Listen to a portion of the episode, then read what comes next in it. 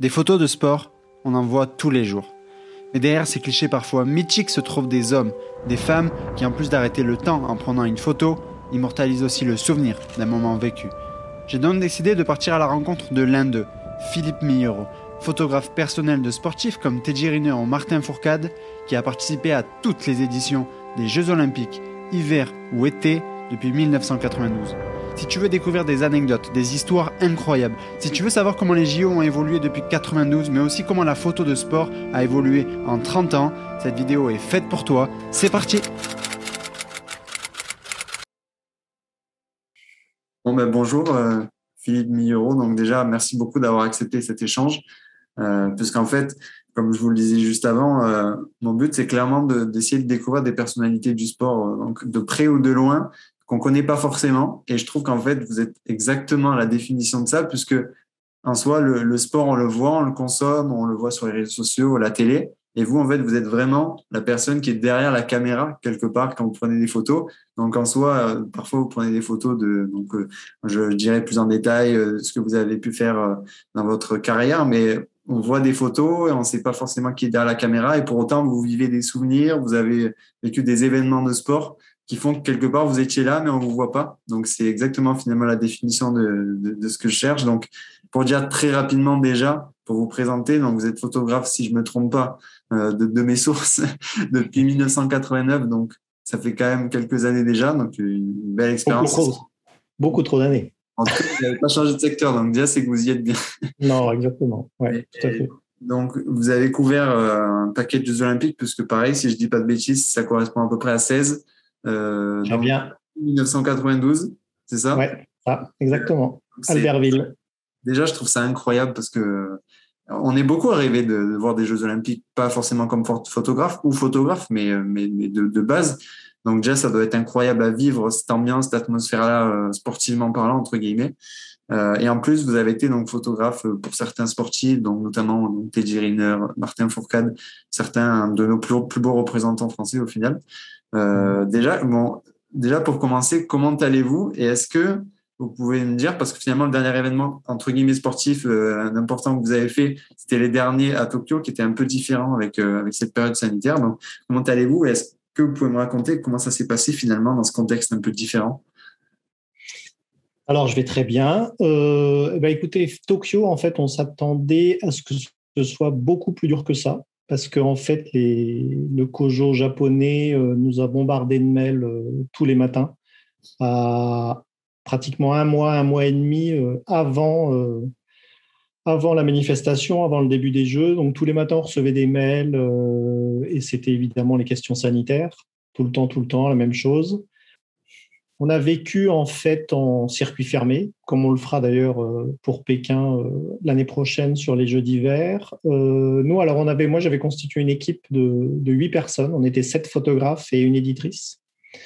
et en fait, quand on, nous avait tellement prévenu que ça allait être difficile et, et que les conditions allaient être insupportables, en fait, au normalement, ça s'est plutôt bien passé parce qu'une fois qu'on a été, qu'on est arrivé, on n'a pas trop attendu l'aéroport. On nous avait dit oh là là, l'aéroport, il y a sept contrôles, huit contrôles.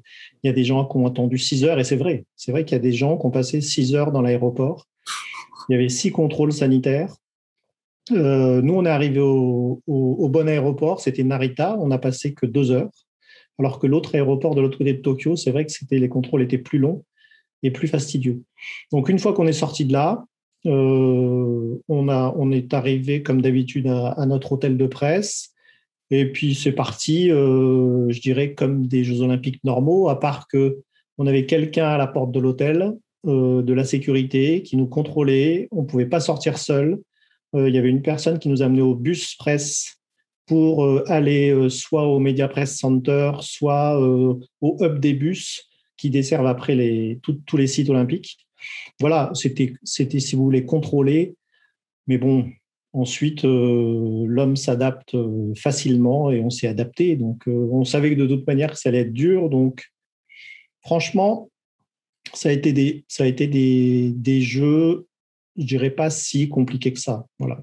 Donc, ça, ça s'est très bien passé en plus. On a pu bien travailler.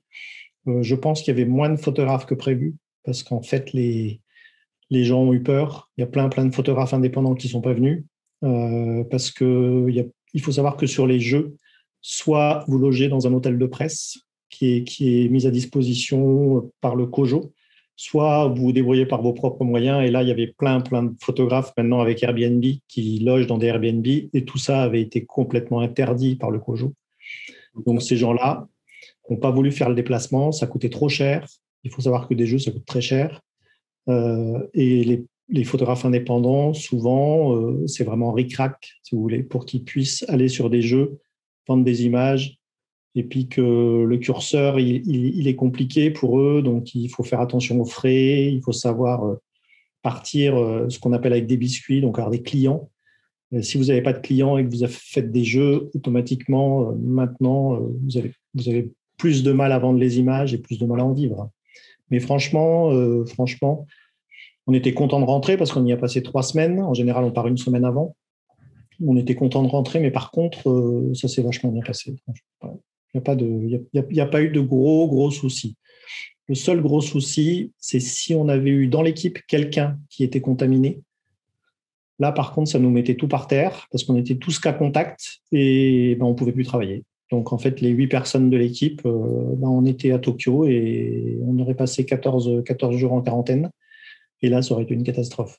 Il faut savoir qu'il y avait des tests salivaires tous les jours, les quatre premiers jours. Euh, et qu'ensuite, il y avait des tests salivaires tous les trois jours. Ok, petit contrôle. Mais ouais, mais en fait, heureusement que c'était pas des tests euh, nasopharyngés parce que parce que salivaire c'est facile, hein, vous crachez dans une éprouvette et puis vous le laissez. Et là-dessus, ils ont été très très bons et ils ont eu le mérite de les organiser parce que franchement, heureusement que c'est le Japon. Je pense qu'il y a pas mal de pays qui auraient laissé tomber. Hein. Parce que là, euh, franchement, euh, vu les conditions, euh, ils ont été courageux. Hein. Mais ça s'est bien passé, franchement. Donc ça, finalement, c'est votre dernier événement. Moi, j'aimerais déjà comprendre comment commence cette histoire. C'est-à-dire, quand est-ce que vous commencez la photo Est-ce que vous avez fait des études là-dedans? C'est quoi votre histoire avec la photographie, finalement? Alors, la photographie, moi, j'ai toujours été passionné à l'âge de... Moi, j'ai commencé à être passionné à l'âge de 11-12 ans. en cadeau d'anniversaire, j'ai eu un Instamatic à l'époque, Kodak et j'ai fait mes premières photos. Euh, et en fait, euh, j'étais à l'époque, je jouais beaucoup au tennis. Euh, j'étais passionné de tennis, je jouais trois, quatre fois par semaine quand j'étais gamin. Je faisais partie d'une équipe dans un club. Et ma passion pour le tennis, en fait, eh ben, ensuite, ça a un peu, je me suis dit, mais j'étais abonné à Tennis Magazine, qui était à l'époque la, grande revue de tennis en fait en France. Et il y avait un photographe à l'époque qui s'appelait Serge Philippot, qui a pris sa retraite euh, maintenant, mais qui est resté photographe de Tennis Magazine pendant euh, pratiquement 35 ans. Euh, c'est quelqu'un qui a fait plus de 30 Wimbledon, 30 Roland Garros, autant de Flushing Meadows. Enfin, c'est quelqu'un. C'était un très bon photographe de tennis. Et moi, j'avais tous ces posters dans ma chambre. Tous les posters de Borg. C'était les grandes époques. Hein. Borg, McEnroe, euh, Gerulaitis. Enfin, c'est des gens, pour des, des jeunes, ça ne veut, ça veut rien dire, mais euh, euh, il y, avait, il y avait aussi Noah. Voilà. Et, en fait, tous ces, moi, j'avais, moi, j'avais une chambre où j'avais que des posters de tennis. Et, et, et je me suis dit, un jour, je prendrai la place de Cherche Philippe, je serai photographe de tennis. Et j'ai pas été photographe de tennis, euh, mais en fait, j'ai tout fait pour. J'étais passionné de sport, donc j'ai tout fait pour faire de la photo de sport. Voilà. Ça a commencé comme ça. Alors après, c'est en fait, c'est de fil en aiguille. Après, si vous voulez, c'est les opportunités, les chances d'arriver euh, au bon moment quand il faut. Euh, moi, j'ai fait des études de photo, donc à l'ETPA, l'école technique euh, de photo à Toulouse, justement. Mmh. Et deux ans pour avoir un BTS, parce que mes parents voulaient que j'ai un diplôme, ce qui en photo ne sert absolument à rien. Je, je le dis aux jeunes, hein, franchement.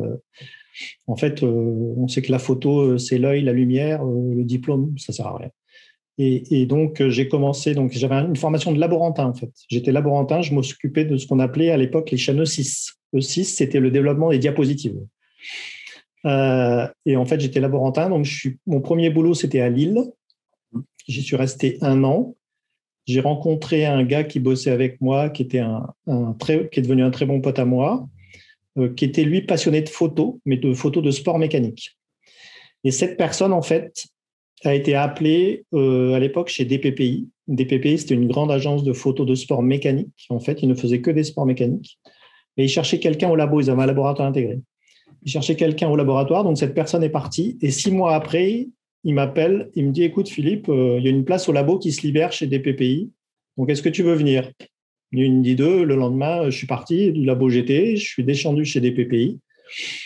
Et mon premier jour, alors ça, c'est ça, c'est une petite anecdote, mais c'est drôle. Euh, je suis rentré le week-end des 24 heures du Mans chez DPPI.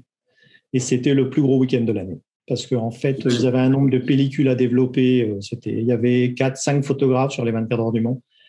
Ils avaient beaucoup de contrats avec, les, constructeurs, tout ça. Et en fait, je suis rentré, j'ai travaillé, j'ai commencé le, dimanche soir à 20h, quand en fait les films revenaient des 24 heures du Mans. Euh, et j'ai fini le lundi soir à 21h. Donc, j'ai travaillé 25 heures de suite le premier jour. Ah, c'est un bel accueil. Et voilà. Et tout de suite, en fait, tout de suite, ça m'a mis dans le bain. Euh, donc, on travaillait beaucoup, beaucoup, mais l'ambiance était vraiment sympa. C'était vraiment une petite équipe. Hein. L'agence, il y avait 15-20 personnes, si vous voulez. C'était que des photographes qui avaient été, qui, qui, étaient des cancres à l'école, qui étaient, qui étaient restés, euh, qui sont, voilà, ils sont, ils sont devenus photographes parce que ils faisaient rien à l'école, ils avaient des parents dans le milieu automobile, et puis il y a des trucs qui, voilà, ça s'est passé, ça au fil. Voilà, on peut pas savoir, en fait, c'est assez drôle. Mais, euh, mais bon, voilà, moi, je suis rentré là, donc j'ai fait du labo, je suis resté au labo 4-5 ans, mais en même temps, je faisais de la photo. Tous les week-ends, je partais en reportage, en fait. Et moi, petit à petit, j'ai développé ce qu'on appelait le service omnisport, parce que moi, je détestais les sports mécaniques. J'aimais pas du tout ça. Donc, en fait, j'ai développé le service omnisport et après, j'ai créé euh, le service omnisport de l'agence des PPI. Voilà. Et je suis resté 22 euh, ans chez DPPI. Ah oui. Et donc, j'ai commencé, donc les premiers, je suis rentré en 89. Mes premiers jeux, je les fait en 92 à Albertville, premier jeu d'hiver. Ensuite, on enchaîne avec Barcelone. Euh, voilà. Puis c'est sorti comme ça. Quoi. Et, du coup, en fait, donc c'est par cette opportunité d'entrer chez DPPI que vous avez eu cette, liaison avec les Jeux Olympiques. Vous avez pu avoir votre Exactement. En fait, euh, en fait avant des PPI, euh, je faisais de la photo un petit peu pour moi, si vous voulez, je faisais un peu de photo de sport, mais comme un amateur. Euh, quand je travaillais dans les laboratoires à Lille, le week-end, je regardais ce qui se passait et puis j'allais faire une petite compétition en photo, voilà, comme ça. Et en fait, d'arriver chez des PPI, qui, était à l'époque une grosse agence très structurée, mais qui n'avait plus aucun photographe d'omnisport, si vous voulez, ça m'a permis, moi, de relancer le truc, de, commencer, si vous voulez, à, à, faire des photos euh, de sport qui n'avaient pas l'habitude de faire. Donc, j'ai commencé par faire du tennis, euh, du golf, le foot, non, parce que j'y ai jamais touché pratiquement. et c'est comme ça qu'on a développé le secteur omnisport et qu'on partait, voilà, tous les mois. Je, moi, c'est ce que je dis aux jeunes maintenant, si vous voulez. pendant les cinq premières années, j'ai pas pris de vacances. Les cinq premières années, c'était labo la semaine, du lundi au vendredi, reportage euh, le week-end. Et si ce n'était pas labo de la semaine, c'est que je partais en reportage euh, faire des photos. Euh, voilà. Et pendant cinq ans, ça a été comme ça. Après, on a, après, on s'est un peu organisé. Il y a d'autres photographes qui sont arrivés. Et puis comme ça, ça nous a permis de monter, monter une belle structure. Donc j'y suis resté jusqu'en 2011 chez les PPI. Voilà. Et, finalement, euh, que ce soit en dans le métier de photographe ou même de façon globale, vous m'avez dit donc premier JO 92 et à chaque fois en plus vous avez, fait plus ou moins été ou hiver, j'imagine, vous avez fait 16 couverts Jeux Olympiques. Ouais. Euh, qu'est-ce qui a changé finalement entre les JO de 92 et les JO qu'on peut voir aujourd'hui? Beaucoup de choses. En fait, ce qui a changé surtout, c'est la, la grandeur en fait des JO, si vous voulez c'est devenu ce qu'on appelle un tel barnum. C'est devenu tellement grand, tellement énorme, il y a tellement d'argent en jeu, si vous voulez, qu'en 92, alors moi, j'ai pas fait 88, j'ai pas fait Séoul, malheureusement, mais il paraît que Séoul, jusqu'en 88, c'était des jeux de village, en fait. C'était les Jeux Olympiques, c'était des trucs, euh, voilà, on faisait les jeux comme, euh, je sais pas. Euh, une attraction. c'était vraiment tranquille, c'était des, des petits trucs, c'était des petits jeux et puis en fait, Ouais, c'était des jeux, euh, voilà, c'était des jeux à la bonne franquette, quoi. Voilà, c'était des trucs. Euh, le CEO s'était pas dit, euh, il faut quand même qu'on commence à faire de l'argent et qu'on devienne professionnel. Et en fait, ça, c'est Samaranch, le président de l'époque du CEO. je crois que c'est Juan Antonio Samaranch, qui était un Espagnol. et c'est devenu en fait très gros à partir de Barcelone 92. En fait, Barcelone 92, c'était c'était déjà plus important bien que les restrictions, euh, notre condition de travail était, était plus facile parce que moi, à Barcelone, ce qui était très drôle, c'est aussi une anecdote, c'est que moi, j'allais sur les sites en scooter. J'avais fait venir mon scooter de Paris dans un camion et je me trimballais dans Barcelone euh, en scooter entre les sites olympiques, en fait. Ce, que, ce, qui, ce qui maintenant paraît complètement totalement impossible, totalement impossible. Quand je me voyais pas à Tokyo euh, faire les sites en scooter, ou, mais, mais ça c'était drôle parce que j'étais totalement libre en fait. À l'époque, j'étais le seul photographe de DPPI à y aller à Barcelone, donc euh, on, y allait vraiment pour faire de l'image. On n'y allait pas pour faire de l'actu, pas faire les gagnants, pas faire pas, faire les médailles d'or françaises. On y allait vraiment pour faire de l'image de sport parce qu'on en manquait, que je venais d'arriver euh, deux ans ou trois ans avant et que c'était les premiers JO d'été qu'on faisait. Et voilà, il nous fallait de l'image de sport, euh, d'illustration. Voilà. Après, Albertville, euh, Albertville, c'était des, pareil, c'était des petits jeux assez tranquilles, quoi. Voilà, ça n'a plus rien à voir avec, euh, avec ce qu'on a vécu à Pyeongchang ou, à Sochi, où, Sochi, où les Russes ont dépensé, je crois que le budget de la Russie, 50 milliards pour, pour organiser les Jeux Olympiques, ce qui est complètement faramineux voilà, ça a beaucoup changé. Et lors de cette liberté-là, ouais. Euh, de, de, déplacement, etc., justement, vous dites que c'est plus sérieux, enfin, entre guillemets, il y a plus d'investissement, que etc.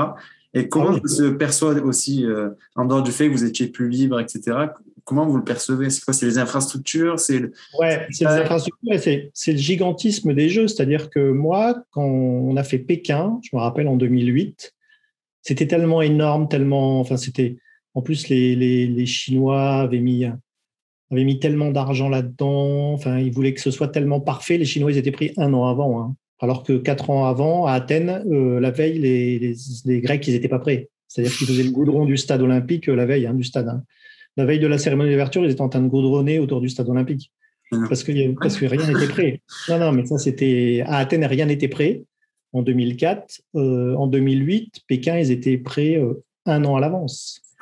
Mais et, après Pékin, j'ai trouvé ça tellement gros, tellement j'ai dit il faut que j'arrête les jeux parce que en plus nous, en tant que photographes, nos conditions de travail elles se sont, elles se sont énormément détériorées parce que en fait, on est plus ou moins maintenant, vous savez, vous avez des emplacements, on est plus ou moins parqués, on est beaucoup moins libre qu'avant. À Barcelone, il y avait des emplacements photographes, mais si tu discutais un peu avec les, avec les, avec les gens, avec les bénévoles, tu arrivais toujours à te débrouiller pour aller dans des endroits. Là, c'est tellement. Euh, là, c'est, ça, c'est plus possible, si vous voulez. C'est, c'est devenu tellement. Euh, c'est vraiment qu'on est. Les photographes sont vraiment, commencent vraiment à être parqués.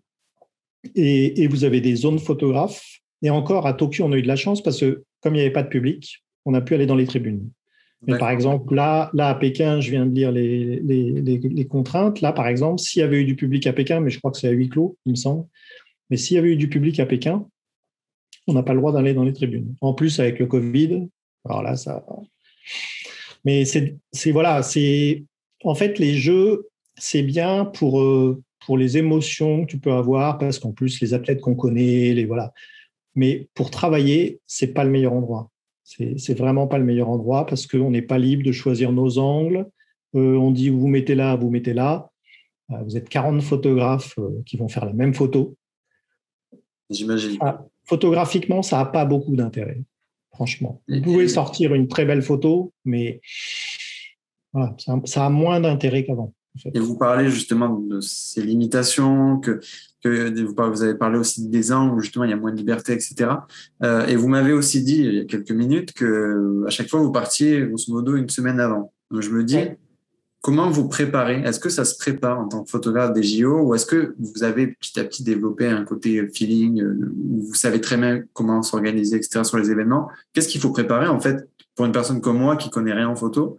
Qu'est-ce qu'il faut préparer en avance pour être prêt au moment voulu quoi? C'est surtout, c'est surtout préparé photographiquement euh, ça se prépare pas trop. C'est en fait toute l'organisation autour. C'est-à-dire qu'il faut booker les chambres un an avant, euh, il faut choisir les hôtels un an avant, euh, il, faut il faut commencer à les payer un an avant. Euh, des choses comme ça qui sont pas très agréables à faire, mais il faut le faire. Donc, il faut déjà regarder. Il faut regarder, il faut choisir l'hôtel parce qu'il y a plein d'hôtels de presse. Donc, par exemple, à Tokyo, j'avais choisi un hôtel qui me paraissait pas trop loin du Main Press Center. Alors, le Main Press Center, en fait, c'est là où tout se passe. C'est le, centre de presse principal. Et à côté, en général, du Main Press Center, vous avez le hub des bus qui vous emmène sur tous les, sites. Donc là, euh, quand j'ai vu, quand on est arrivé à l'aéroport et qu'ils nous ont emmenés à l'hôtel, j'ai dit, oh là là, ça va pas être drôle. Et en fait, c'est vrai, on était à 40 minutes du hub des bus, si tu veux. Donc en fait, ça, c'est 40 minutes de moins en sommeil le matin et 40 minutes de, sommeil en moins le, soir quand tu rentres tard. Donc euh, en fait, c'est pas évident. Et ce qu'il faut savoir aussi, c'est que quand, tu on réserve des hôtels, ils vous demandent de faire trois choix. Un, deux, trois. Vous, vous les avez jamais. Jamais. Ils vous donnent toujours autre chose. Ah, parce qu'ils trouvent des excuses. Euh, ah, ben non, celui-là, il est plein. Ah, ben non, celui-là. Donc, euh, moi, à chaque fois que j'ai réservé des hôtels pour des Jeux Olympiques, je n'ai jamais eu celui que je voulais ou ceux que je voulais dans les trois choix. Le seul, la seule fois, là, c'est à Pékin, en fait. À Pékin, j'ai demandé un hôtel, ils me l'ont filé. Donc je me dis qu'il y a moins de monde que d'habitude. voilà, exactement. Je me dis qu'il y a moins de monde que d'habitude. Donc c'est ça, c'est surtout des, c'est surtout des organisations comme ça. Et puis, et puis photographiquement, si vous voulez, euh, il faut après euh, avoir des bons photographes avec qui on bosse souvent. Là, on était sept. Il y en a dont, dont six en fait qui ont déjà fait pas mal de jeux. On a pris une petite nouvelle, une fille euh, jeune, parce qu'en fait, nous, euh, la moyenne d'âge, quand même, euh, elle doit tourner autour de 50 balais. Donc, Non, mais c'est vrai, c'est vrai que nous, on est sur la fin, hein, il ne faut pas se leurrer. Donc, on a pris une, demoiselle qui s'appelle Pauline Ballet, qui, est, qui, qui, qui fait beaucoup de photos, qui fait que de la photo de sport et qui fait beaucoup de photos de vélo. Une très bonne photographe de cyclisme et elle était très partante, elle s'est très bien débrouillée. Mais voilà, après l'organisation en amont, c'est pas, euh, ça demande pas une organisation parce qu'en fait déjà les photographes avec qui je bosse connaissent les Jeux Olympiques. D'accord. Donc moi, le, la plus grosse organisation qu'on a à faire, c'est le c'est le programme. En fait, moi, je fais le programme, j'établis un programme en fait, et je répartis les photographes sur les sites en fonction. Nous, notre premier but, c'est de ne louper aucune médaille française. Parce que notre premier client, c'est le Comité national olympique. Donc, on est l'agence de l'équipe de France olympique. Donc, on n'a pas le droit de louper une médaille française. Si, on est, si ça nous est arrivé, hein. là, on n'en a pas loupé à Tokyo. À Rio, on n'en a pas loupé. À Londres, on a loupé la première. Tir au pistolet. Une nana qui sortait de nulle part, que personne nous avait dit, euh, elle peut être médaillable. Alors là, on, a, on est passé à travers complet. Donc voilà, notre, premier, notre, premier truc, c'est de, voilà, de ne pas louper de médaille française. Et, donc, c'est moi qui fais le, planning. Euh, et ça, c'est le plus long à faire, en fait. Et, c'est vraiment Et du coup, vous me parlez de, ce planning-là. Euh, c'est-à-dire que, par exemple, vous, personnellement, ou, enfin, ou l'une des personnes avec qui vous travaillez, c'est quoi un planning type? C'est-à-dire, euh, vous avez par exemple une compétition, vous savez que ça deux, euh, vous savez que ça va durer deux heures par exemple. Vous arrivez un peu avant, vous prenez des photos avant, pendant, après, et puis vous partez. Alors en fait, sport, en fait sur les sur les par exemple sur les Jeux d'été, bon à Tokyo, euh, il y a beaucoup de sports dans une journée. Donc moi je répartis les sept photographes. dont moi d'ailleurs, hein, je, fais, je fais un peu moins de photos que les autres parce que Maintenant, moi, je m'occupe aussi ce qu'on appelle du Club France. Le Club France, en fait, c'est la maison du sport français, en fait, qui est à chaque fois euh, euh, dans les villes olympiques, qui choisissent un endroit. Euh, et en fait, les, tous les médaillés y passent. moi, je fais des studios des médaillés quand ils, quand ils passent après leur. donc, je suis beaucoup au Club France. La soirée, par exemple, pratiquement tous les soirs, je suis au Club France pour faire les studios des médaillés. C'est-à-dire les studios des médaillés? C'est-à-dire les studios photos, en fait. J'installe un studio photo. J'installe un studio photo et on immortalise euh, tous les médaillés euh, des Olympiades à chaque fois. On fait ça depuis, euh, que je travaille pour le CNO. Nos, premiers jeux, ça a été à Turin en 2006, les Jeux d'hiver. Et depuis, en fait, voilà, c'est pour avoir une photo en studio de tous les médaillés qui, voilà. Donc après, ça, ça sert après aux archives, mais on les vend aussi en actualité, enfin des choses comme ça. Voilà. Et donc, euh, non, on arrive assez, assez tôt en avance sur les événements parce qu'en en fait, ben, il faut qu'on choisisse les places, il faut regarder. Souvent, sur le. On prend un exemple, le judo à Tokyo, euh, il y a du monde parce que le judo à Tokyo, c'est le sport numéro un au Japon. Donc, vous avez une tripotée de photographes japonais qui arrivent trois heures avant, qui, qui, qui, mettent leur sac sur les bancs, qui scotchent avec le nom de l'agence sur les bancs, euh, et, pour garder leur place, si vous voulez. Donc, il faut qu'on arrive en avance tout le temps. Euh, par contre, après, en fait, ça se passe comme ça. On arrive un peu en avance, on s'installe, on fait la compétition. pendant la compétition, s'il y a des trucs importants, euh, on envoie des images en live de nos boîtiers photos, en fait, directement sur un serveur FTP.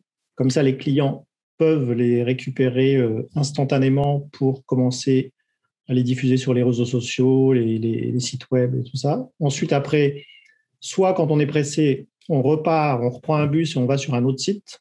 Soit on reste un peu en salle de presse, on fait un petit editing de quelques photos qu'on met sur le site qu'on a, euh, qu'on a. Nous, on a un site photo qui s'appelle kmsp.fr et qui où euh, toute notre prod euh, est visible. Voilà, toute notre prod photo est visible. Du coup, vous enchaînez plusieurs sports. Est-ce que ou il y en a un peut-être plus dur ou dans un contexte un peu plus défavorable, entre guillemets, pour un photographe à, apprendre euh, plus dur. Alors, en fait, c'est, n'est pas que c'est plus dur, c'est par affinité de sport. C'est-à-dire qu'il y a des sports qu'on aime et il y a des sports qu'on n'aime pas. Euh, moi, par exemple, pour ne rien vous cacher, je déteste le volleyball. J'ai beaucoup de mal à faire une bonne photo de volleyball. Bon, ils ont été champions olympiques. Ça, a tombé, ça tombait, ça tombait bien parce que le photographe avec qui, euh, avec qui on travaillait, qui faisait partie de notre team, était aussi le photographe de la Fédé de volley. Donc c'est lui qui s'est tapé tous les matchs de volley. On était très contents euh, parce que moi le volley j'ai beaucoup de mal par exemple. Ça aurait pu vous euh, c'est pas pas que j'aime pas le sport, hein. hmm. c'est que je trouve que c'est très difficile d'avoir une belle photo de volleyball. Voilà. Après il y a des sports qui sont très photogéniques. Quand, quand vous faites de la clé, par exemple, la clé, il se passe tellement de choses sur un stade que vous avez plein d'angles différents, euh, vous sautez, euh, enfin vous allez à la perche, ensuite euh, il se passe un truc sur la piste, après voilà. Donc l'athlé c'est c'est assez sympa à faire. voilà, il y a des sports. Bon, la natation, le, mon associé qui s'appelle Stéphane Campiner, avec qui je suis associé sur KMSP, lui est spécialiste de la natation. Donc lui, il a passé huit jours à la piscine. Nous, on n'a pas besoin d'aller à la piscine. Lui, il y va. on est très content parce que huit jours à la piscine, avec des gens qui nagent en intérieur, des gens qui sifflent. Euh, enfin voilà, c'est pas super fun. En fait, c'était très bien. C'est ça aussi, ça a changé parce qu'à Barcelone, la natation c'était en extérieur et ça c'était fabuleux ah parce qu'on avait des lumières. La, natation, c'est un sport tellement beau quand c'est en extérieur. En intérieur, la natation, c'est moche.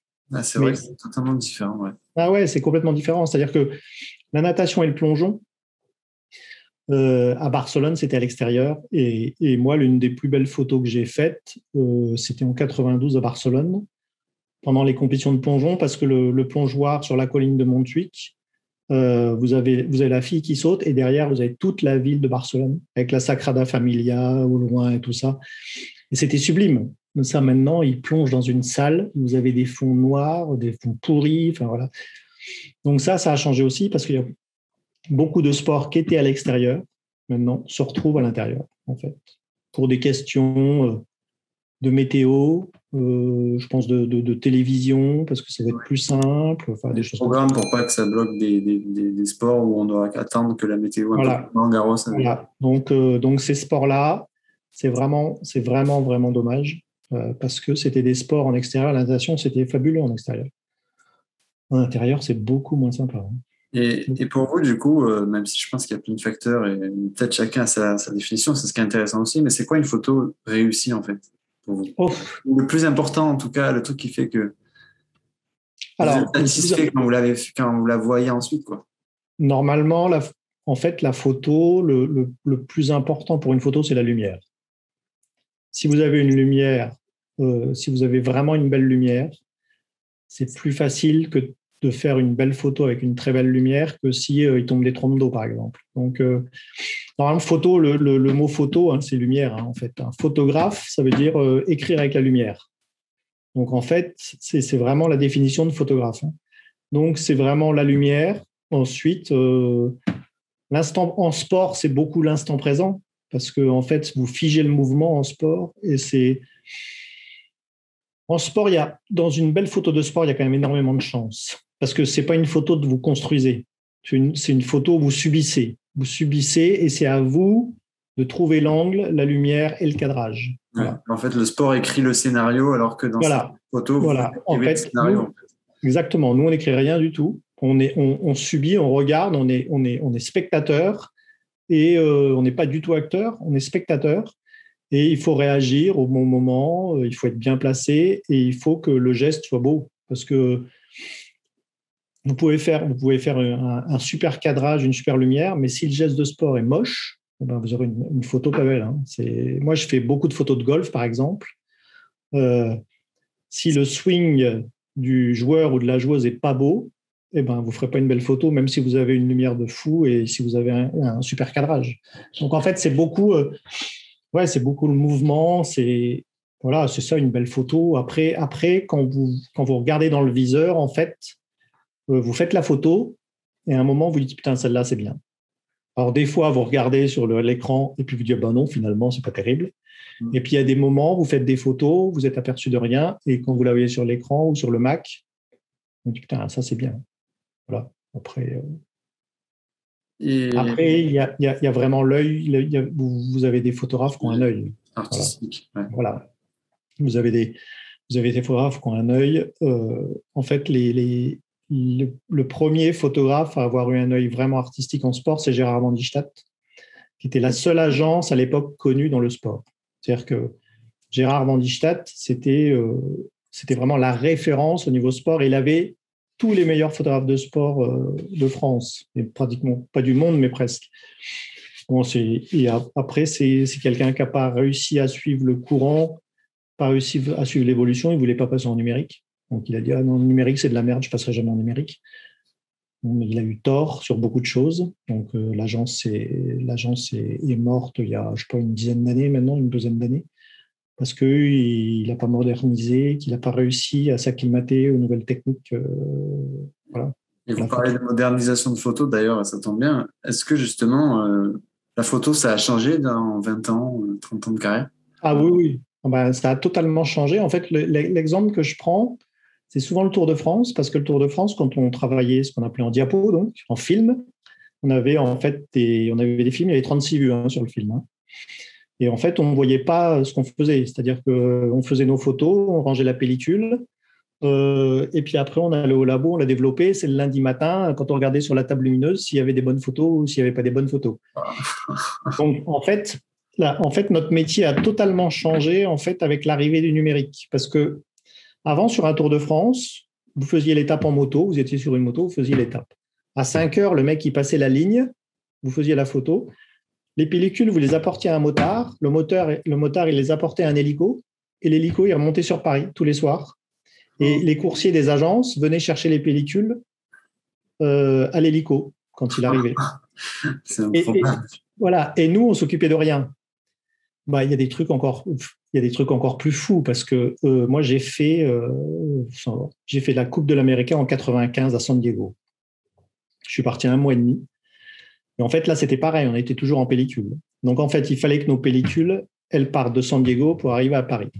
Donc en fait tous les deux jours on allait à l'aéroport de Los Angeles en fait.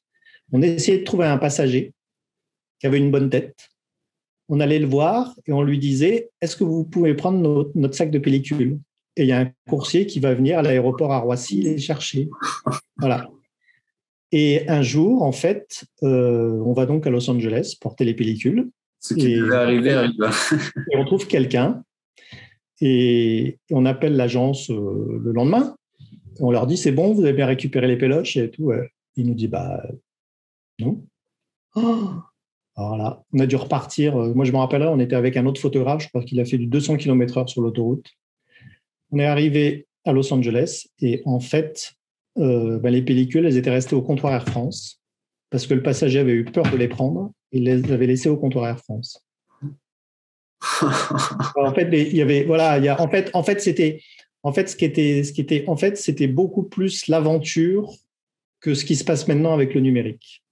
Euh, le numérique, si vous voulez, ça, ça a plein d'atouts, mais on ne vit plus des choses comme ça. Où, euh, moi, je me rappelle qu'il y a un photographe en revenant du bol d'or euh, moto de DPPI. Il était en moto lui-même. Il avait les pellicules dans son sac à dos. Le sac à dos s'est ouvert. Toutes les pellicules sur l'autoroute. Des trucs comme ça. En fait, voilà, il y avait des. Voilà, c'était. Et ça, ça c'est des trucs pas en numérique. En numérique, si vous voulez, vous, vous pouvez planter une carte. Hein, voilà, les cartes numériques, elles sont comme ça. voilà, voilà, vous pouvez planter une carte ou perdre une carte à la limite. Mais, mais des histoires ne dépassent pas ce cadre, quoi. Voilà, mais les, mais les, mais les, pellicules perdues, euh, enfin voilà. Et donc, sur, je reviens au Tour de France. Donc, sur le Tour de France, à 5 heures, quand, la, quand le, mec avait passé la ligne d'arrivée, nous, on avait fini notre boulot. Donc, on était à l'hôtel à 6 heures. À 19 heures, on prenait l'apéro, euh, où il y avait une piscine dans l'hôtel, on se reposait, machin. Maintenant, à 5 heures, il passe la ligne, vous filez en salle de presse, vous avez 2-3 heures d'éditing, et en fait, vous arrivez à l'hôtel, il est 21 heures. Et, en fait, nous, en tant que photographe, ça nous a rajouté un boulot de dingue. Parce qu'en fait, vous passez pratiquement autant de temps devant votre ordinateur qu'en train de faire des prises de vue. Donc ça, ça a été vraiment un énorme changement. Voilà, ça c'est vraiment, c'est vraiment, en fait, maintenant, euh, avant on avait un métier, maintenant on a euh, deux métiers parce qu'on fait, on fait l'editing, on fait les légendes, on fait, enfin voilà, c'est, et puis c'est beaucoup plus, ouais, c'est beaucoup plus astreignant qu'avant.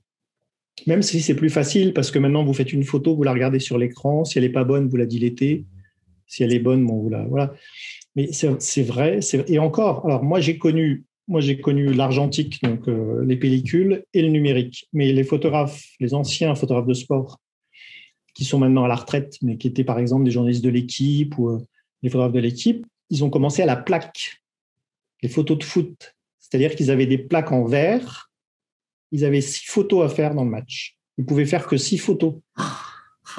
et eux, ils ont vu, ils ont vu ça, ils ont vu les pellicules argentiques et ils ont vu le début du numérique en fait.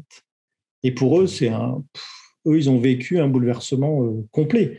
Nous, c'était déjà un bouleversement, mais alors eux, c'était euh, un truc de fou, quoi. C'est incroyable.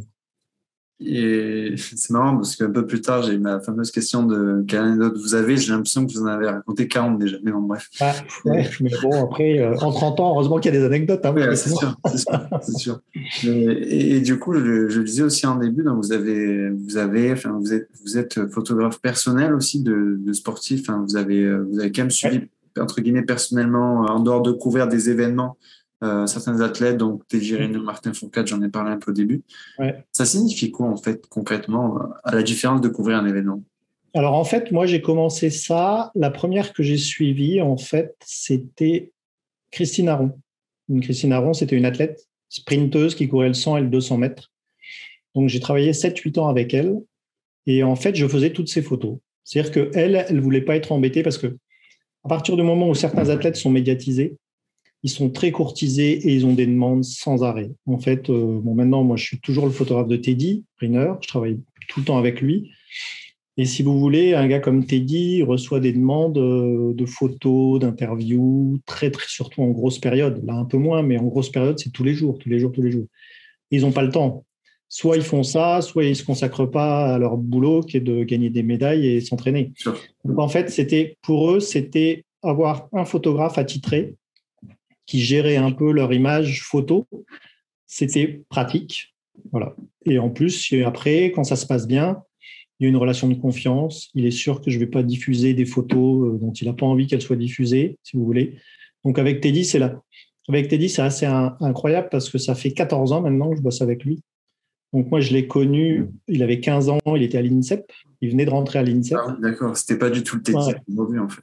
Ah non, non, non, Teddy, euh, Teddy, euh, Teddy ses premières photos, euh, ses premières photos qu'on a fait, et même ses premières photos, on travaillait à l'époque pour la Fédération française de judo, et ses premières photos, c'est pas moi qui les ai faites, j'avais envoyé un photographe, parce que j'étais pas là, et c'était Teddy à l'INSEP, il avait 15 ans, et on avait fait euh, on avait fait des photos en duo avec une autre judoka, je ne sais plus comment elle s'appelle. Elle, elle a disparu un peu. Mais, mais Teddy, euh, voilà. Et après, moi, je l'ai rencontré. J'ai commencé à le voir à 17 ans. Euh, et en fait, on était en fait on était en contrat avec la fédération française de judo. Et notre contrat se termine en 2005-2006. Et, j'entends parler d'un mec qui s'appelle Teddy Riner. Enfin, moi, voilà. Et il a 18 ans. Et en 2007, il est championnat du monde à Rio. Et je dis, euh, ce mec-là, quand même, ça serait bien qu'on y aille parce que franchement, il est assez bon. Oh non, c'est loin, ça va coûter de l'argent. Rio, c'est loin, c'est cher, on ne sait pas ce qu'il va faire. Résultat, il est champion du monde à 18 ans. Euh, donc, juste à la fin de l'année, en fait, on s'est rencontrés, à la fin de l'année 2007. On s'est rencontrés, lui, avec son avocate aussi. Euh, à l'époque, c'était Delphine Vereden, qui est avocate dans le sport, qui s'occupe maintenant de Kylian Mbappé. Euh, donc, elle s'occupe de beaucoup d'athlètes. Hein. Elle s'occupe de Kevin Meyer, Renaud Lavillenie, Martin Fourcade, Kylian. Elle est vraiment spécialisée là-dedans. Et on a commencé à travailler ensemble comme ça. On a fait un premier shooting studio, je crois que c'était le 2 janvier 2008. Et depuis, on travaille ensemble. Pas mauvais en date quand même. ouais, deux ou trois. Bah, parce qu'en fait, quand vous, quand, vous quand vous indexez les photos, vous êtes ah, obligé de mettre la date. Donc en fait, les dates, vous les, les, dates, vous les connaissez en fait. Voilà. Je retiens pas les noms, mais les dates en général, je retiens. Et donc, et donc, euh, et donc, on a commencé comme ça. Et dit, bah, ça continue. Là, euh, là, on est en train de préparer. Euh, là, il va faire début décembre. il fait une vente aux enchères au Bon Marché, qui est un gros magasin parisien. Bon Marché pour l'Institut Imagine.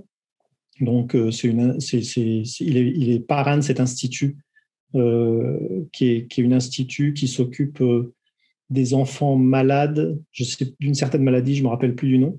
En fait, ça fait longtemps que Teddy est parrain, en fait. Et là, on fait une vente aux enchères et ils m'ont demandé de, de mettre cinq photos, cinq photos aux enchères de Teddy, les, les grosses dates, enfin les grandes dates de Teddy de sa carrière. Donc voilà. Après, après, en fait, j'ai travaillé avec avant, j'ai travaillé avec Marie-Jo Pérec pendant 4-5 ans. Euh, entre 98 et 2003, quand elle a arrêté.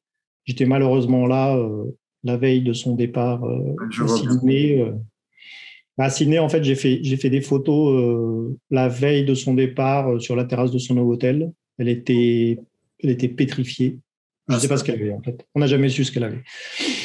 C'est une, une, histoire, euh, c'est une histoire de dingue parce que moi je l'ai vu la veille. Et en fait, on a commencé à faire des photos et je lui ai dit bon allez on arrête, pas la peine. Donc on a discuté pendant une heure, euh, mais elle se sentait pas bien, elle se sentait euh, agressée. Elle me dit dès que je sors dans la rue, les gens me crachent dessus. Enfin c'était, c'était un truc, c'était une histoire, c'était incroyable quoi. Donc voilà, donc Marie-Jo, Marie-Jo, je la vois encore parce que Marie-Jo, elle, elle s'occupe aussi elle est la compagne de Sébastien Foucras, qui, qui en fait, Sébastien Foucras, c'est un ancien athlète qui a été médaille d'argent à Nagano en 98 et qui s'occupe des étoiles du sport. Je ne sais pas si vous avez entendu parler des étoiles du sport. Voilà. Donc, c'est le, c'est l'organisateur des étoiles du sport et c'est le compagnon de Marie-Jo Pérec. Donc, Marie-Jo, je la rencontre très souvent.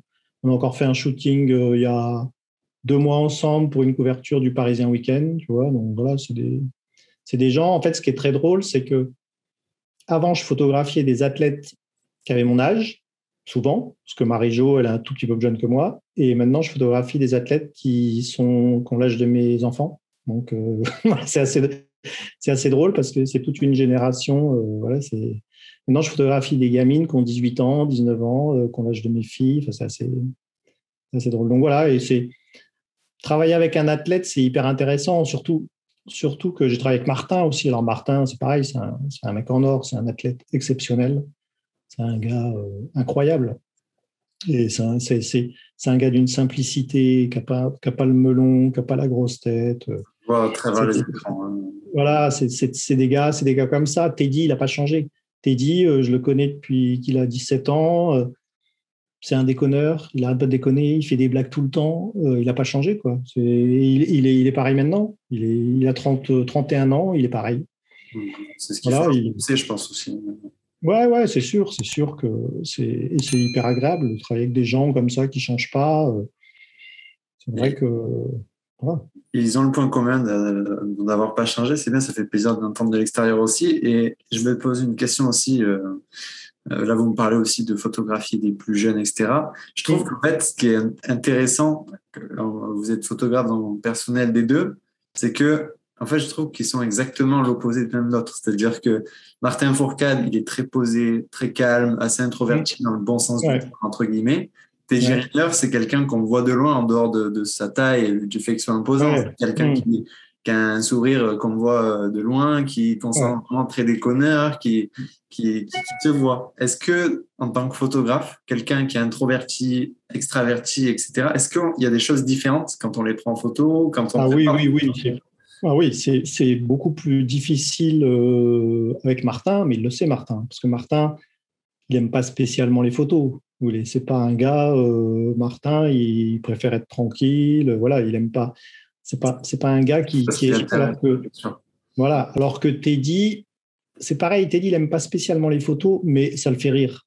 Teddy, en fait, il fait ça pour le fun. C'est-à-dire que lui, tout le fait rire. Donc, euh, dès qu'il y a un truc un peu, dès qu'il y a un truc un peu original, euh, si on a un truc à, faire euh, qui est rigolo, il est pareil avec ses partenaires, Teddy. C'est-à-dire que quand il signe avec un partenaire, souvent il donne tellement que les gens ils sont sur le cul parce qu'ils disent mais, c'est incroyable. Moi, je l'ai Teddy, je l'ai vu, je l'ai vu pour un partenaire en plein en plein centre de Paris sur les Champs-Élysées arrêter la circulation pour un partenaire. Il est descendu du camion, il a arrêté la circulation sur les champs. Enfin, il est capable de tout. Et en fait, il est, capable de, de tout. Il il y a, en fait, il n'y a rien qui, qui l'arrête, il y, a, rien, il a peur de rien. Et... Pas judo non plus d'ailleurs.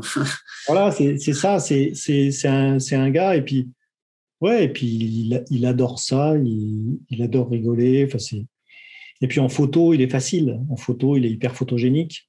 Mmh. Euh, donc, euh, tu n'as pas de difficulté à faire, euh, à faire des bonnes photos de Teddy. Martin, c'est plus dur. Marie-Jo, c'était plus dur parce que, parlant d'introverti, Marie-Jo, c'était maladif. C'est-à-dire qu'elle était d'une timidité, c'était incroyable. Donc, Marie-Jo, pour faire des bonnes photos de Marie-Jo, c'était dur. Hein. En fait, c'est ça qui doit être intéressant quelque part pour vous, c'est qu'en fait, en dehors d'être photographe c'est un peu le, vous avez un peu un rôle de, je, c'est pas du tout de psy, mais je veux dire, le ah fait d'être capable de, de, mettre en confiance la personne, mmh. ça dépasse quand même le cadre d'une simple photo où il faut être capable de maîtriser la lumière, de mettre en place, quoi. Oui, c'est sûr. C'est sûr que après, après c'est une relation. Euh, c'est vrai que c'est une relation. Par exemple, avec Marie-Jo, euh, maintenant, quand je la vois, euh, la dernière fois, le Parisien m'a appelé. Ils me disent on veut faire une couverture avec Marie-Jo. Je dis ouais, d'accord. On n'arrive pas à la joindre. Je dis ben, moi, je vais l'appeler. Donc, moi, j'ai appelé Marie-Jo et je lui ai dit est-ce que tu es OK? Elle m'a dit pas de souci, tu veux faire ça quand? Je dis ben, telle date au Parc Monceau. voilà. Donc, si c'était pas moi, elle l'aurait pas fait. Mais là, comment, voilà, voilà c'est exactement. Et elle sait que je vais pas envoyer aux Parisiens des photos où elle est pas bien, où elle fait la grimace. voilà. voilà. voilà, Donc, euh, donc c'est ça aussi. C'est ça aussi. C'est c'est des liens que tu tisses au fur et à mesure. Après, c'est vrai que tu vois, on, avait essayé de faire la même chose avec Kevin Meyer. J'ai pas poursuivi moi, parce qu'en fait, euh, j'y arrive pas. En fait, quand, quand je sens que l'athlète, puis pareil, Kevin, les photos, euh, voilà quoi. Kevin, il est décathlon à Donf. Euh, voilà. Ça se voit aussi. Donc, donc, euh, donc j'ai, donc j'ai, donc, euh, on a essayé. C'était la même avocate, c'était Delphine qui m'avait dit Est-ce que ça t'intéresse de faire des photos avec Kevin? On a essayé, mais on n'a pas, on n'a pas continué, tu vois. Donc après, c'est le feeling que tu as aussi avec l'athlète. Hein. Ah, voilà. C'est, c'est une, une, question de feeling. Là, ça, nous, ça s'est toujours bien passé. On n'a jamais, euh, si tu veux, on s'est jamais fâché avec un athlète parce que on avait fait une mauvaise photo, parce que jusqu'à présent, ça s'est toujours terminé en fait avec pratiquement la carrière des athlètes. Christine, on a arrêté quand elle a fini sa carrière, Marie-Jo aussi. Euh, ce sera pareil avec Teddy, sûrement. Là, Martin, Martin, tu vois, il me rappelle, euh, Martin, il a arrêté sa carrière. Pourtant, cette année, tu vois, on a fait des shootings pour Adidas. Quand il a un shooting à faire, il m'appelle, il me dit, est-ce que ça t'intéresse? Voilà. Donc, euh, c'est vraiment une question de feeling et de confiance. Et, après, ce qui est intéressant, enfin, justement, c'est cette relation. Et puis en plus, quand vous êtes photographe personnel, euh, il y a le sport et pas que. Enfin, quand, quand ils sont en carrière, euh, forcément, j'imagine que le sport peut prédominer en tant que photographe personnel. Mais là, en plus, il y a le côté où vous avez quand même vécu, même j'imagine avec Teddy Riner et les autres, plein de, de photographies, enfin, de, de moments prix qui dépasse le cadre du sport dans d'autres cadres, en fait, tout simplement, mmh. pas forcément dans les événements. J'avais mmh. d'ailleurs vu, et d'ailleurs, je sais même pas si c'était euh, vous à ce moment-là qu'il avait, il est ambassadeur, je crois que c'est sur le cas UNICEF, et qu'il y avait ouais. une histoire aussi de déplacement, je crois que c'était au Togo. Ou... Ouais, au Togo, c'était moi. Ok, c'était vous. Ouais, ouais. moi j'ai fait le Togo. j'étais à l'autogo, c'était fabuleux, ça. Franchement. Euh, Parce qu'en fait, vous prenez des photos, vous immortalisez des moments, mais j'imagine que vous immortalisez des souvenirs pour vous qui sont. Ah bah là, c'est génial. le, Togo, en plus, Teddy, c'est des trucs, c'est des trucs qui lui collent tellement bien. Il est adorable, il adore les enfants, Teddy. Donc, et là, c'était très photogénique aussi, hein, les photos. Ouais, ouais, ouais. Bah, il, est, il, est, il, est, il est tellement avec les enfants, il, il, est, il est vraiment. Ça se voit. Bah, il a un côté éternel enfant et je trouve que du coup, ça colle bien. Euh. Bah, voilà, c'est exactement ça. Donc au Togo, c'était fabuleux. Après, il en a fait en Turquie, mais j'étais pas là. Donc j'ai envoyé un autre photographe, mais c'était toujours nous, enfin, c'était toujours l'agence en fait. Mais là, il va en refaire probablement. Peut-être qu'il en fera un l'année prochaine. Ou... Euh, mais ouais, ouais, non, franchement, c'est ces moments-là. Et puis j'ai fait beaucoup de photos. Teddy m'a fait faire des trucs. Euh, un jour, il, avant, avant les Jeux Olympiques de Londres, il y a la reprise des anecdotes. au mois de mai, non mais, euh, non, non, mais au mois de mai, il m'appelle, on a un shooting ensemble, et puis euh, il me dit Tu pars avec nous en vacances? On part avec Lutna en mer de Chine. C'est. Ah, c'était paumé, t'imagines même pas. C'est paumé, c'est en mer de Chine, ça se situe, ça se situe au large, au large de la Thaïlande, enfin un truc comme ça. Enfin, c'était et euh, il me dit Ouais, ça serait bien que tu viennes parce qu'on n'a pas de photos avec Utna, donc ça serait sympa que tu viennes. Je dis Ouais, bon, il bah, faut que je m'arrange, je vais voir. J'ai fait un périple. avion, avion, voiture, bateau. Euh, enfin, je suis resté, euh, je crois que j'ai dû rester 36 heures sur place. C'était sur une petite île, hein. c'était magnifique, hein. c'était, c'était un peu Colanta, quoi. Voilà, c'était un peu ce genre-là. paumé, mais complètement paumé. Et j'ai fait des photos et je suis reparti. Euh, eux, je pense qu'ils ont dû rester une semaine. Moi, je pense que je suis resté moins de 36 heures sur place. Et cumuler le voyage, ça dû être 48 heures. Donc, euh, mais c'était drôle, c'était sympa. Mais des, trucs comme ça, voilà. Et puis ça, c'est tout à fait Teddy. Il peut te dire, bon, euh, est-ce que tu es là lundi, je pars machin, est-ce que tu peux venir, est-ce que tu veux venir, voilà, des choses comme ça. On a fait, oui, on a fait pas mal de photos en famille avec ses enfants. Là, cette année, juste avant, je suis parti en Guadeloupe, quand ils sont partis en Guadeloupe. Euh, voilà, c'est voilà, des relations. Euh. Teddy, j'ai fait une photo de lui, euh, c'était assez drôle. J'ai fait une photo de lui avec Eden. Eden, il avait sept jours. On aurait dit, il le portait dans ses mains comme ça. c'était incroyable parce que j'ai fait une photo torse nu en fait. Et la photo, elle est incroyable parce que Teddy, c'est c'est pas un monstre, mais il, a une musculature incroyable. Et, son gamin, il avait cette semaine, il le tenait dans une main comme ça, tout, petit. Il, était, on avait l'impression qu'il c'est incroyable. La, différence entre les deux, c'était dingue. Ouais, c'est rien de rationnel avec Teddy, en fait. voilà, rien de rationnel. Et, en fait, euh, c'est des moments comme ça qui sont sympas, c'est sûr. Après, faire des photos, après, faire des photos de judo, euh, j'en ai fait tellement des photos de judo que, bon, euh, j'ai fait tous ces championnats du monde à Teddy, tous ces. Donc, Bon, c'était des bons souvenirs sportivement parlant, j'imagine. Des bons souvenirs sportivement parlant, mais voilà, après, euh, les, souvenirs après, euh, hors tatami, si vous voulez, c'est vraiment des bons souvenirs. On a fait une photo au Corcovado quand il est champion du monde à, Rio en 2013. Euh, J'avais vu cette photo. Voilà, pour moi, c'est la meilleure photo de Teddy que j'ai faite. Euh, la veille, on fait des photos à Copacabana euh, avec sa médaille euh, sur la plage. C'est nul. Je dis, franchement, on peut pas. C'est nul. Ce que j'ai fait, c'est nul. On peut pas rester là-dessus. Je dis, il faut qu'on monte au Corcovado. Il me dit, bah, renseigne-toi, on va voir. On est monté les premiers au Corcovado. On était tout seul. Il était 8 heures du mat. Et on a fait ces photos-là. Et quand il est sur le parapet, là, c'est marrant parce que quand il est sur le parapet, il monte sur le parapet et sa maman était là, Marie-Pierre. Elle dit non, mais tu montes pas. Elle pensait que le vide était juste en dessous, en fait. Elle pensait que c'était un, vide énorme en dessous. Et Teddy lui faisait croire oh, c'est pas grave, il y a du vide, mais je vais monter quand même. Tu vois et en fait, il y avait un petit parapet, euh, il ne pouvait rien lui arriver. Hein. Et on a fait cette photo-là, mais voilà, c'est des moments comme ça qui sont, qui sont sympas. Parce que Teddy, il est toujours partant. Mm. Si, euh, si, si, ça lui plaît, il est toujours partant. Voilà, vous savez bien. Après, c'est plus difficile avec d'autres, mais c'est vrai que lui, c'est ce qu'on appelle vraiment en photo, c'est ce qu'on appelle un bon client. C'est vraiment un bon client. Bon, euh, la question d'après, c'était est-ce que vous avez une anecdote? Je plus Alors non, en fait, je vais, je vais raconter une anecdote, mais de photographe, pas de. En fait, euh, une anecdote de photographe, ça, c'est une anecdote qui nous a marqué. Pour les Jeux Olympiques d'Atlanta, 96, on est, je crois qu'on est une équipe de trois photographes.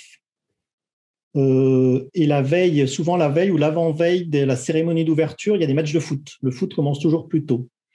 Et on envoie un photographe, non, je dirais pas le nom, hein, mais si jamais il regarde le truc, il se reconnaîtra. il est photographe à l'équipe maintenant. Et on envoie un photographe sur faire, un match de football à Miami. donc il prend l'avion, il va à Miami, et le lendemain, j'apprends qu'il est en tôle. En fait, il était en cellule.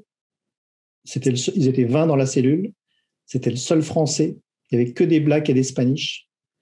Et en fait, il avait bousculé un flic sur le terrain. Il avait été menotté. Et il a passé 48 heures en cellule. Et en fait, les Jeux Olympiques n'étaient pas commencés. Il nous manquait déjà un photographe. Et on a dû faire intervenir. a ah, mais en fait, il l'a, en fait, il l'a bousculé. En fait, il y avait un cordon pour laisser passer, pour laisser en fait euh, sortir les équipes. Il y avait un cordon en fait de flics pour encadrer euh, les équipes qui sortent du stade. il a voulu faire une photo. Il a voulu faire une photo et il a bousculé un flic. Il est passé au-dessus, il a bousculé un flic. Et là, il s'est fait mettre à terre, menotté, cellule pendant 48 heures. Et là, il a été, mais il a été traumatisé, mais à vie. C'est-à-dire que quand il est sorti, qu'il est revenu à Atlanta, on a réussi à le faire sortir. Hmm.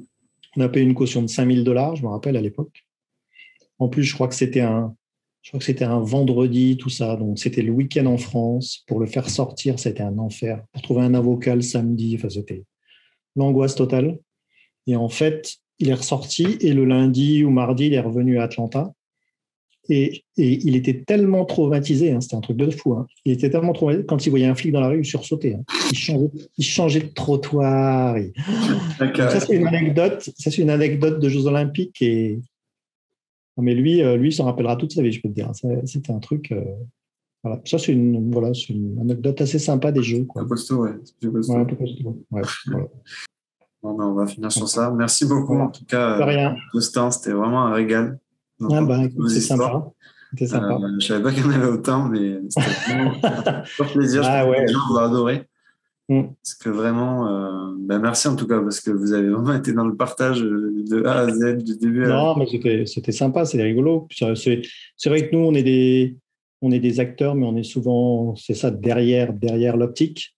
Euh, en fait, nous, on essaye de mettre en lumière les athlètes. C'est notre, notre, but, c'est ça, en fait. Hein. Nous, on, fait, on fait ce boulot-là parce qu'on adore ça parce qu'on on aime bien les on aime bien les athlètes et que en plus la plupart du temps c'est un milieu qui est très sympa parce que les athlètes sont vraiment sympas. Je parle pas du foot hein, parce que le foot je mets ça complètement à part, mais tous les athlètes olympiques. Là j'étais encore hier à, la Tour Eiffel. Il y avait un truc qui s'appelait euh, qui s'appelait le pacte de performance. C'est des entreprises qui aident des athlètes.